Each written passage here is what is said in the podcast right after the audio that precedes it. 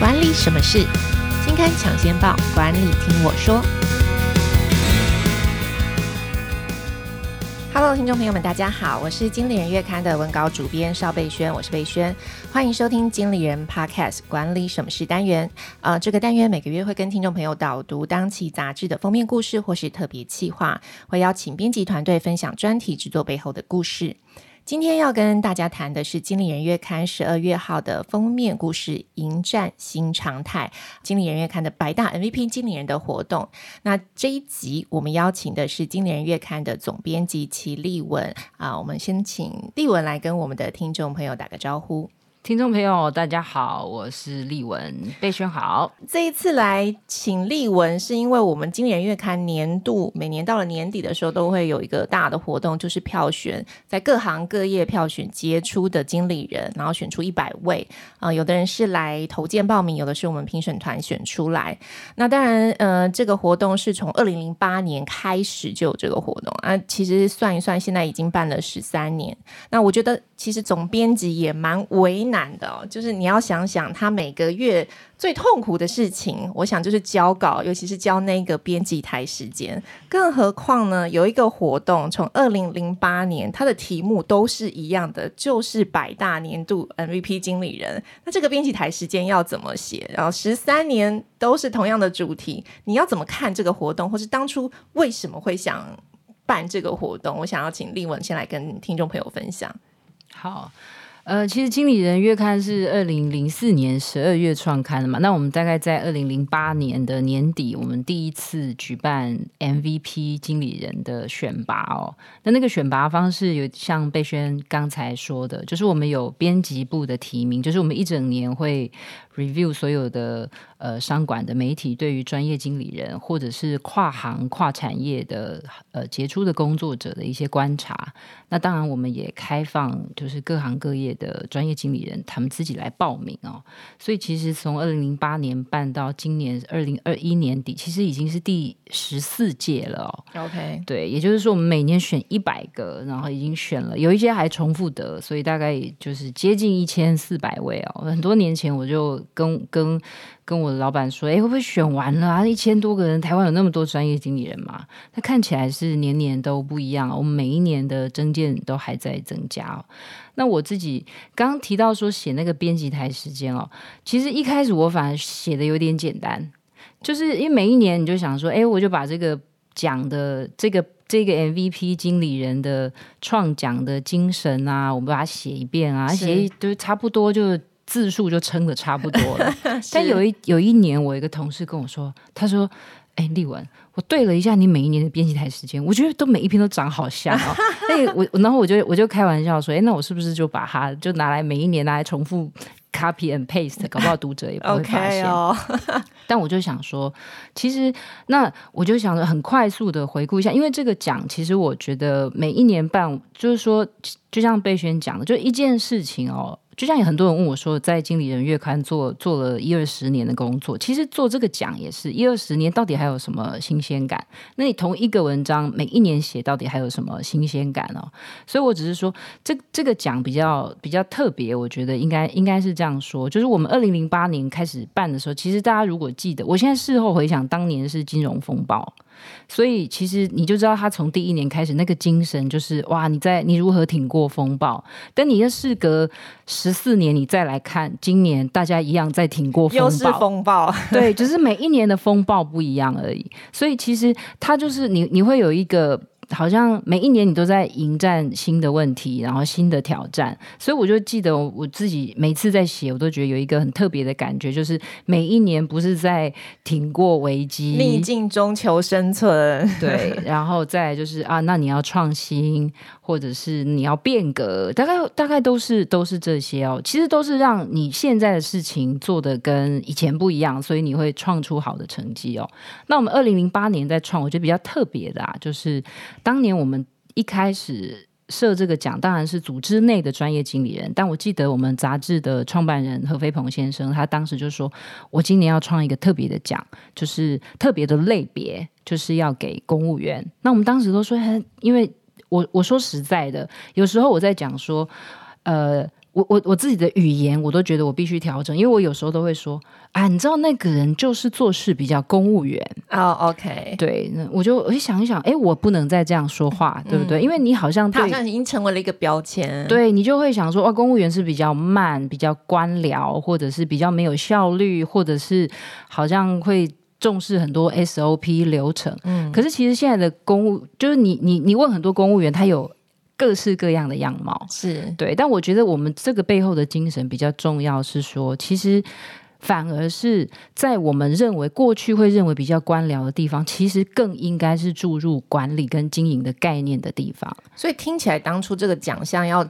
要，其实它有一种鼓励的作用，不是只鼓励呃台湾各行各业的中小企业主，它其实有点就是哎，是不是公务员也要有一点点这种企业经理人的嗯、呃、这种经营思维呢？对，就是说，其实反而是政府的组织，因为我们都知道政府握有大量的资源。那如果政府能够，政府的相关的人员能够有更有经营管理或效率或是成效的概念，其实对台湾的民众都是很好的。所以当时我们有个这个类别。那当然还有另外一个最大的精神，我觉得到今天依然是哦，就是你如果翻开，今大家可以到网站上面去找 MVP 经理人，你可以看到从二零零八年到二零二一年的得奖的名单哦。其实你会发现有非常。多有到上市贵公司的董事长、CEO、总经理，但是其实你仔细看，他也甚至有全便利商店的店员，或者是一些在组织里面他是比较小团队的成员。其实这个 MVP 当然就是借用球队的概念嘛，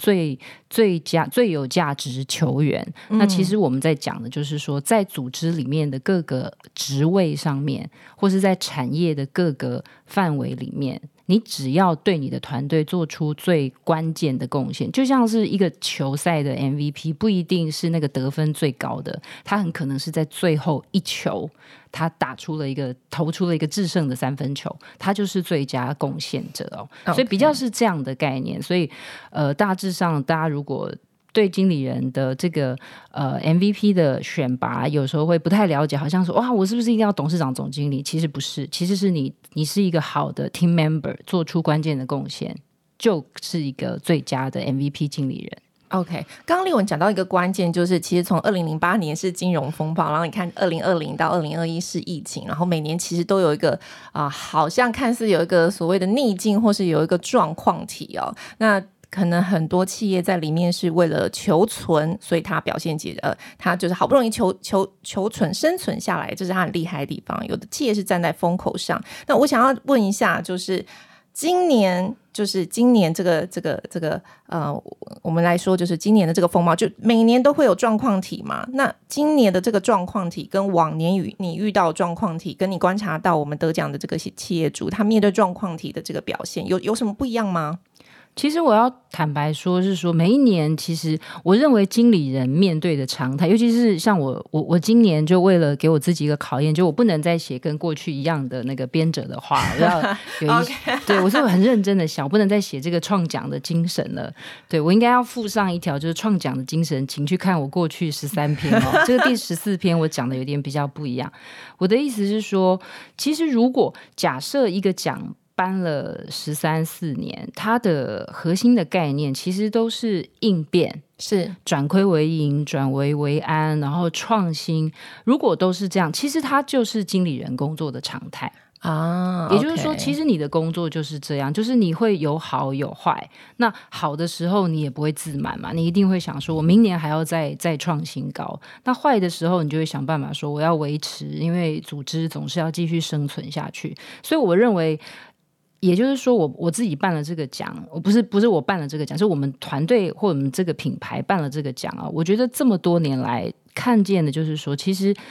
搞不好这个就是经理人的日常的工作，就是你就是去应变、求生、获利、成长。但是这这一些事情有时候会呃，环境会让你施展不开，就像是过去两年的疫情。那我比方说，我跟一些呃专业经理人聊天，他们就说啊，你看有有的他就在风口上啊，是啊，像电电商最近这几年就很好呀。对，那有的他就在海啸第一排，哦、对不对？所以 所以你旅游业、餐饮，对你你仔细想，有的就是在海景第一排，是有的就是在海啸第一排，所以你很难说。我今年如果选，就是所以我们觉得，我觉得今年在选，我反而印象比较。比较深刻，应该是这样讲，就是说，假设呃，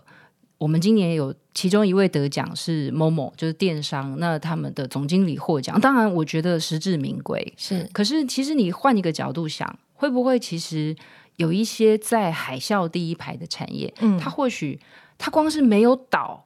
他就值得嘉奖了，对，或者是他的经营功夫就已经很厉害了，嗯、对不对？因为他面临了极大的考验。因为我们你要想想看，有时候当你的业务瞬间归零的时候，是那其实第一个你还要稳住团队，当然更别说你要先稳住自己。嗯，搞不好一夜都白发，睡不着。然后我，然后你还要告诉团队说，为什么你们要跟我一起撑下去？是，然后你你们为什么你们可以相信我可以看到明天？嗯，所以我觉得这个这个是我今年印象比较深刻，就是。说，当然他有风口上的，是的，你会觉得说哇很棒，然后他们的业绩真的交出了历来最好的成绩单，而且看起来还会继续再往上成长。那当然也会有那种就是说，哎，其实他在这样的环境底下，他他依然撑住了。那也有我我觉得今年像我们今年的另外一位得奖者，我觉得比方说，呃，在过去几年，我觉得经理人在选拔上面有一个也是渐渐的朝 ESG 的方向走。所以，我们今年的 MVP 有一位得主，就是他们是做塑胶包装盒的。嗯，那我去采访这位老板的时候，他就我我我我直觉就是。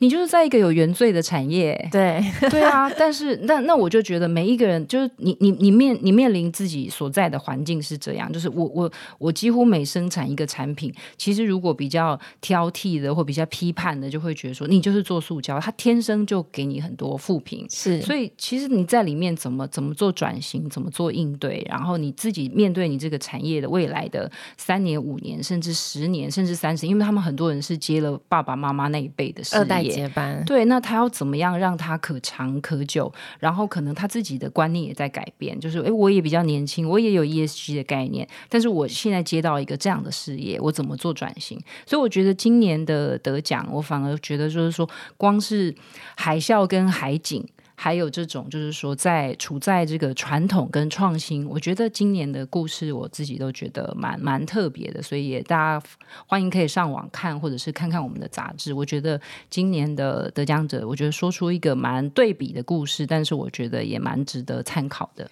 讲到这个，我想到就是我刚刚在呃，我们在进录音间之前，我还在跟丽文开玩笑说，呃，有些风口上的企业就真的很厉害。想到哎，我刚进经理人月刊的时候，其实第一年的 MVP 我们就采访了某某当时的股价好像才两百多。如果当时我就好好的看了经理人月刊，买了 Momo，哎，现在的股价就是嗯上千，可能都都好几倍。好，那那今年刚好我们那个颁奖典礼，呃，十一月二十六号才刚刚讲到二代接班，我们十一月二十六号才。班，那十一月二十六号这个颁奖典礼上面，大家都会发表一些感言。刚刚讲讲到二代接班，我印象非常深刻，就是有一个二代接班在上台领奖的时候，就讲这个感谢团队，然后感谢就说一下他过去一年来的工作，就讲到落泪，就觉得其实二代接班就接爸爸妈妈呃承接下来的给他的这个摊子，真的是一个很辛苦很不容易的事情。那这次在颁奖典礼上，丽文有看到什么，或是呃有有有接受到什么嗯也很感人的故事吗？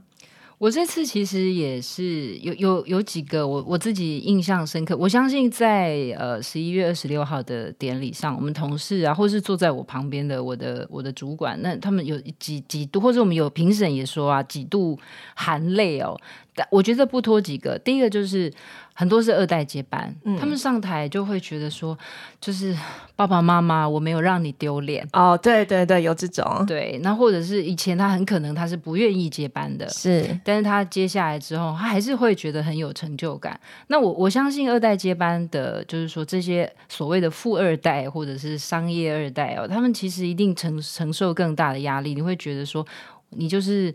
基因好啊，投胎对啊，中中基因乐透，你还有什么好说的？你已经起跑点比别人高了。对，所以其实我觉得他们承受的压力会更大，因为大家是用放大镜在看他们，所以我觉得今年这个这个奖蛮蛮多得奖者是有有这样的感触，真的有几位在台上都掉眼泪哦。还有一位掉眼泪，我觉得很特别，是他们是做那个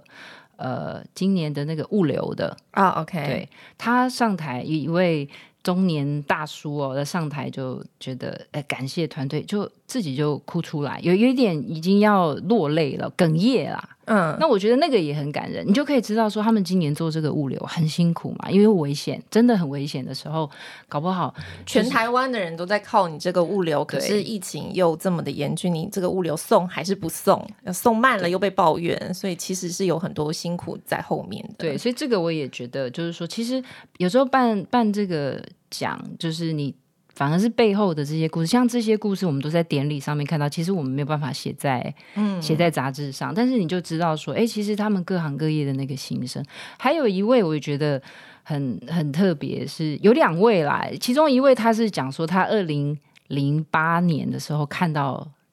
经理人，经理人有这个奖，OK。那我印象很，为什么我印象很深刻？因为我在经理人待最久，我就是跟这个奖一起的。所以二零零八年是第一届，他二零零八年看到这个奖，所以他就觉得说。他就得到了一点启发，他觉得说哇，如果有一朝一日我可以得到这个奖，哇，这这个好像小时候我长大要当这什么科学家，我长大要当什么，就有一天真的在在在这个典礼上领奖。对，所以那位得奖者很特别，我我要去那个再去对焦一下他的脸，我要把他找出来，我要写个写个 email 给他，就是说哇，你你真的就是很很棒，okay. 我自己都觉得很好，很很有很有意义啦。另外一个是我我就在。台下听，然后他就说，他高中二年级的时候，他就说他就看了《经理人》，OK，然后我就印象实在太深刻。我想说，我高中的时候连要念什么系，然后人生有什么追求，我都不知道，怎么会有一个人在高二的时候就看了《经理人》？所以我在会后，我就我就在那边东张西望，这边找，就看到他，我就去跟他换名片，OK，我就跟他说。我说我是我是我说经理我是经理人月刊的总编辑，然后我创刊的时候就在这里，OK。所以如果你是创刊的时候就订经理人月刊，我就会觉得跟我有 connection 嘛。虽然我自己硬要搭上去跟人家创造连接，OK。但是我就觉得哎、欸，很很感动。是，当然他我我跟他换了名，他后来有自己写写了一个 email 给我，就是说呃，他他确实。呃，在高中的时候，他觉得他那时候在思考未来科系的选择，他就在想说自己到底是要念商还是不念商。啊，所以当时他觉得《经理人月刊》可能一路有陪伴他，虽然他后来不是念商，但是他自己也调侃了自己的有有点好玩，就是说好像最终。现在在做生意了嘛，嗯，在创业了，哎，还是要看那些报表。虽然最后不是原本学的不是商，但最终还是回到了这个路上。所以你看看，我成功人士在高二的时候就在看《经理人月刊》，我们高的时候在干嘛？高二的时候在哎看影剧八卦，在谈恋爱，有没有？有没有认真在听流行歌？对，有没有认真读书都不知道，但人家已经哎看《经理人月刊》了。所以，但他说他现在没有订，所以我等一下会再把订单。再转寄给他。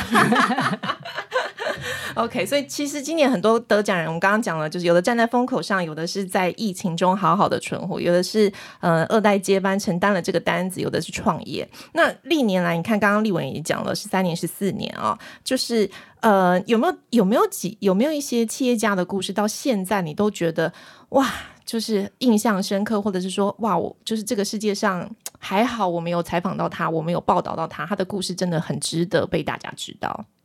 因为说真的，我们有选了一千多位，你你说我要每一个都记得，其实蛮难的。嗯，但是然后我就，但我回顾了之后，但也回顾了我的青春。你想想看，十三四年，对不对？假设我当年是三十岁，我也已经中年了，就是真的是一段很长的时间哦。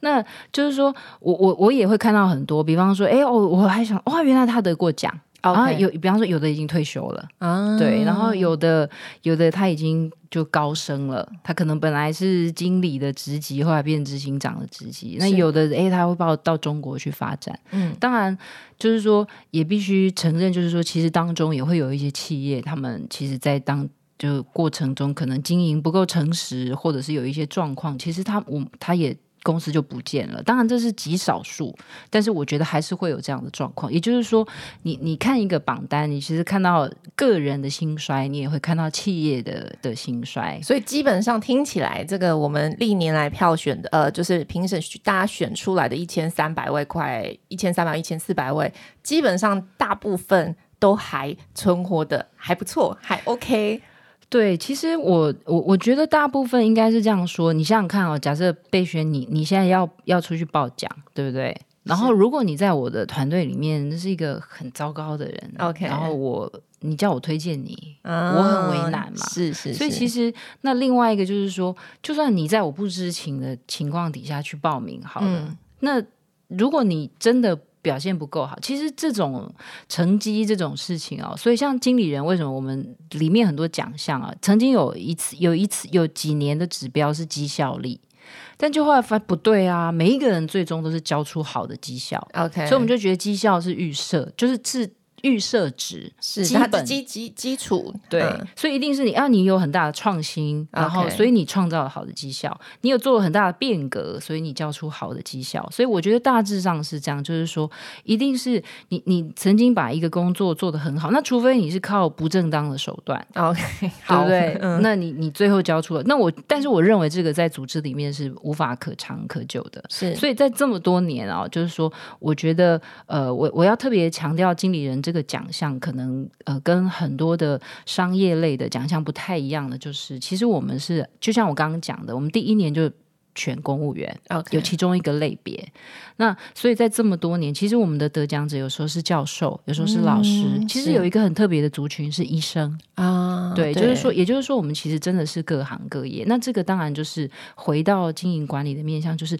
各行各业都需要管理。所以我们有时候会选导演啊。啊，对，对啊，所以就有时候那个剧，当年的那部电影那个剧很红，其实它背后的制作人、导演，像魏德胜，嗯，我们第一年就有选，我们还选过那个师大运的执行长对，所以其实我们是一个跨。就等于是说，不管你是盈利的组织、非盈利的组织，不管你是 CEO 或不管你是小的团队成员，其实我们都会选在里面。那我自己印象最深刻的是二零一三年，这个大概也是经理人办这个奖唯一一年，我们在因为经理人选一百位，那我们都会有十位，大概约当十位左右是当年度的 Super MVP。OK，所以但是在二零一三年，我们还特别设立了一个叫做年度特别奖。这个是大概在这个十四年里面唯一的一届，选了一个年度特别奖。那这个奖就是当时的彰化卫生局，就是他的局长叶彦博，还有他们的食品卫生科的团队。二零一三年的那个时候的背景，可以跟立文大概说，嗯、呃，可以跟我们听众大概讲一下吗？对，我想二零一就当年选那个团队，大概最有名的就是他们揪出了那个。就是混合油不合、嗯、不合法的油品的事件，那当年是轰动社会哦。那我们自己就亲自去去彰化采访这个团队哦。那我觉得，其实我我印象比较深刻，反而是他们其实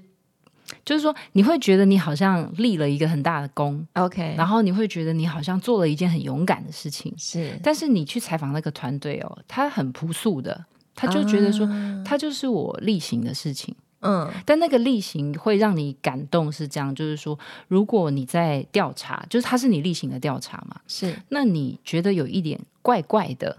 嗯，然后对方也给了你解释，嗯，很多人可能就回家了，嗯，对不对？就对，哎，我觉得你的油不太纯正，他就说，哦，可能因为我的机器有点，对对对，很多人就回家，但他们就是他们对那个怪是。不会轻松的放过，Okay. 他就有总是有个人他会去想这个怪非比寻常，所以其实我觉得这个这个在工作上面就。你看，这又是一个公务的团队，所以我才会说回又回到我们原本的那个讲。当你想到公务员的时候，你常常莫名莫名其妙，你没道理就给人家贴一个标签哦。嗯，可是其实有很多的事情都是因为在每一个工作岗位上的人，他们发挥他们的专业精神，他觉得怪他就去追。所以其实我觉得这个精神其实放到任何一个工作。不管你是在盈利组织、非盈利组织、公部门、企业部门，其实它都是秉持一样的，就是我并不是为了好像要立大功做这件事.我只是把我的本分做好。嗯，然后他就揭发了一件可能轰动全台，从此以后可能历史上维基百科上都记上这么一笔的事对。那你就会想说，有时候对啊，你看他做了一个他本分的事情，然后他揭发了一个弊案，那有的人搞不好一看到事情闹那么大，他就缩了，OK，对不对？那其实都没有，也就是说，其实当一件事情或一个正义的事情被彰显的时候，其实是每一个环节上面每一个人他都坚持做对的事情。哦，我觉得这句话蛮重要的。对，所以我我自己才会觉得说，哎，这个在当年，所以当年那个团队来领奖的时候，我真的在台下，我都觉得眼泪掉下来。哇，我现在听了，我都觉得很感人啊。对，就是说他们其实没有在任何一个地方随便。对，我觉得这个就蛮蛮特别的，所以印象很深刻。那确实也是经理人 MVP 经理人这么多年来唯一一个就是年度的特别奖。OK，好，了解。所以我刚刚听到这个，我我我是真真心讲，聊着聊着，我真的觉得眼眼眶有点泛红，因为我觉得这这句话真的很重要。其实我觉得这。的确也彰显了就是年度百大 MVP 的精神啊，就是每一个人在每一个行业，在你自己的岗位上，其实就是做好自己的事情。他就呃，你先不要去管说我的成绩如何或什么，我只要发现不对，或是我把这件事情坚持坚持做到对得起自己吧。好，然后我我觉得这个就是呃，有一个就是我我觉得我们值得学习的精神在里面。好，所以其实最后一题，我我现在要来问丽文，就是。我们刚刚也讲了，在这么多人里面，大部分的人都是有在自己的岗位上坚持做好、做对，然后做到哎，达到交出一个还不错的成绩单。那在这一千三百、一千一千四百位的人当中，你你你发现他们有什么？这些 MVP 当中有什么共同的特质是值得我们呃，就是不管是工作者或是经理人可以学习的吗？我自己觉得。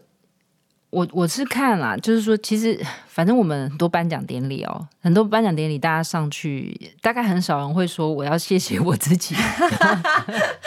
OK，也许会有，对不对？比方，就有的人就会谢谢自己曾经在每一个。关键的时刻、坎坷的时刻、挫折的时刻都没有放弃，我觉得那个真的很值得谢谢自己。但是绝大部分的专业经理人，我觉得不管他在什么职务上面，我觉得他们上台大致上都展现一个精神，就是就是其实。成功都是团队，那你会觉得这句话真的有个拔股的，有个就是就是到底谁不会这样讲？真的有到底有谁在台上说我今天能够得到这个奖，全部都是靠我自己的努力，真的是实至名归。然后我这个人是真的是太厉害，我觉得很少有人有人会这样。但是我我我我觉得就是说，这个其实里面有有谦虚，然后也有就是说，其实真的一件事情的成就不是不是一个人可以完成的。所以，我们确实在这么多年来，也我们的奖项也在随着，就是得奖者他们自己个别的需求。我我我我觉得这个大家也可以想一想。我觉得自己，我我我有几个观察，比方说，有的公司哦，他们就会不是那么喜欢参加这种奖项他们喜欢参加企业型的。呃，企业型什么意思？就比方说，我得的是玉山银行的奖，嗯、就我是以玉山银行的名义得奖、啊、OK，了解。但我不那么彰显个别，因为每一件事情做成都是整个团队嘛，所以你特别讲你这个人，好像就大家会觉得不好。是对，所以有的那有的他是真的觉得说这件事情真的是团队做成的，所以我们确实也有颁团队奖。OK，对，所以我们常常有时候那个像我们在颁奖典礼上有有有一个团队，他们就做了一桌。哦、oh.，OK，所以他们其实会，就我觉得每一个人不太一样，但是我我还是回回归到原本的这个奖项的精神啊，就是我们其实不是，就是说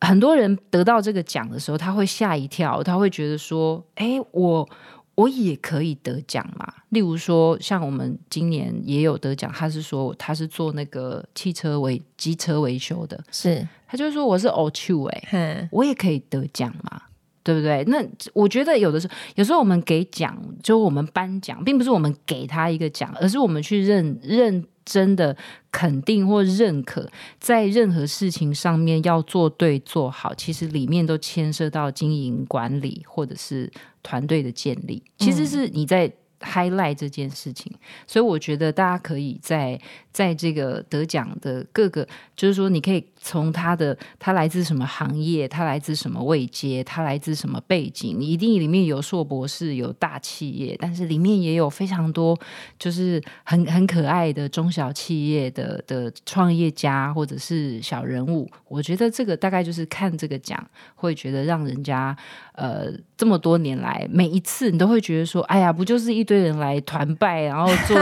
来领领奖，然后开开心心的回家。其实反而是。有时候真的就是在那个典礼上面，你看到他们真实的面貌，你会觉得说哇，就是原来人的工作有时候意义就是在在这个过程里面你，你会看到的。OK，刚刚丽魂讲的这个呃，有些得奖人接到我们的电话的时候会吓一跳，因为这件事情我印象非常深刻，几乎每年都发生。当我们通知就是某个企业的经理人就说，哎，我们评审团队或者我们编辑团队觉得您今年一年的事迹很值得表扬，然后就是。请你来参加我们这个经理人百大经理人 MVP 的活动，然后很有时候有些这个 企业经理人的反应是，这个典礼要钱吗？对，这个报道要钱吗？我先跟大家说不用钱好吗？真的，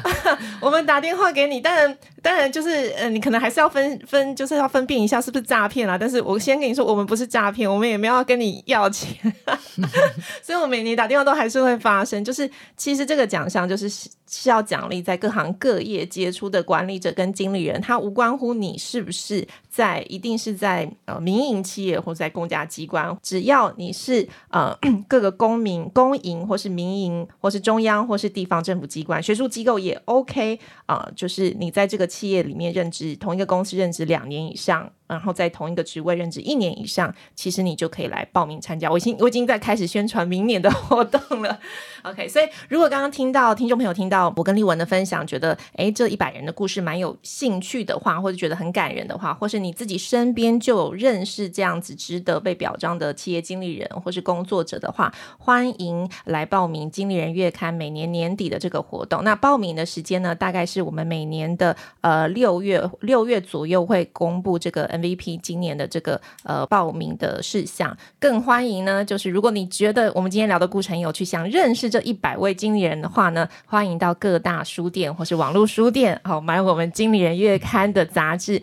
我们经理人月刊十二月号的这个百大 MVP 的这个活动叫做迎，今年的主题是迎战新常态。在疫情之下，到底呃有存活的企业，有在风口上的企业，有努力接班的企业，努力创新的企业。如果你对这些故事呃觉得有兴兴趣，的话，或者觉得哪些故事感动到你，想要进一步认识的话，欢迎呃，就是到各大书店或者是网络书店来订购我们今年月刊的杂志。好，所以我们今天呃管理什么事的单元呃分享十二月号的这个杂志主题就分享到这边，感谢大家的收听。如果你喜欢今天的节目的话，现在就按下经理人 Podcast 的订阅，也可以到经理人月刊的网站，会有更多相关内容提供给你。那我们今天的节目就到这里，来跟大家说拜拜喽，拜拜，拜拜。